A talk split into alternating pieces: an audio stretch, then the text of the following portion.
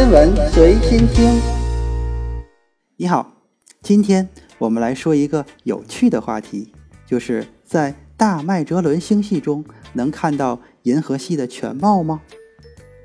由于我们身处浩瀚的银河之中，我们是不可能看到银河系的全貌的。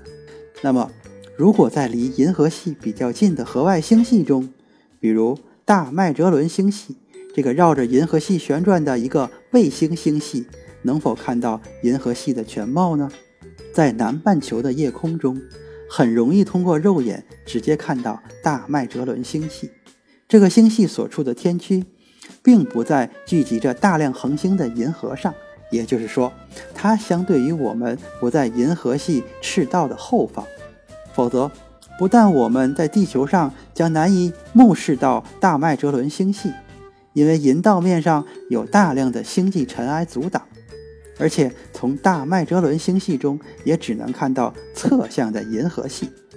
位于后发座的 NGC 四五六五，俗称针状星系。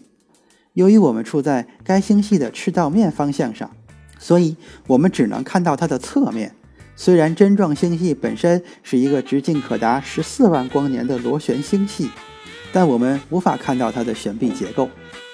根据人的双眼水平视角为一百二十四度来计算，在银河系中心就是银心的正上或正下方向，并且距离银心二点六万光年的地方，我们就能把整个银河系尽收眼底了。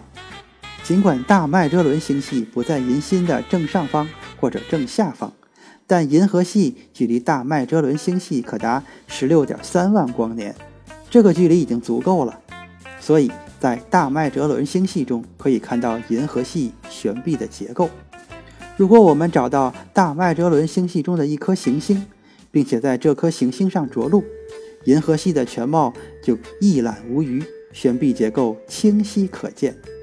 如果以银河系直径为十万光年计算，从大麦哲伦星系中的行星上看银河系，它的视直径将会达到十七度，相当于满月视直径的三十二倍，视面积相当于满月的一千零三十五倍。另外，银河系的视星等可达负的二点四等，其整体亮度相当于地球夜空中天狼星的二点四倍。事实上，大选座矮星系这个在已知距离银河系最近的星系，也能看到银河系的全貌。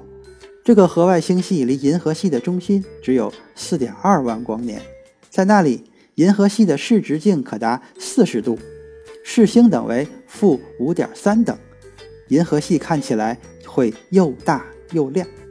今天的天文随心听就是这些，咱们下次再见。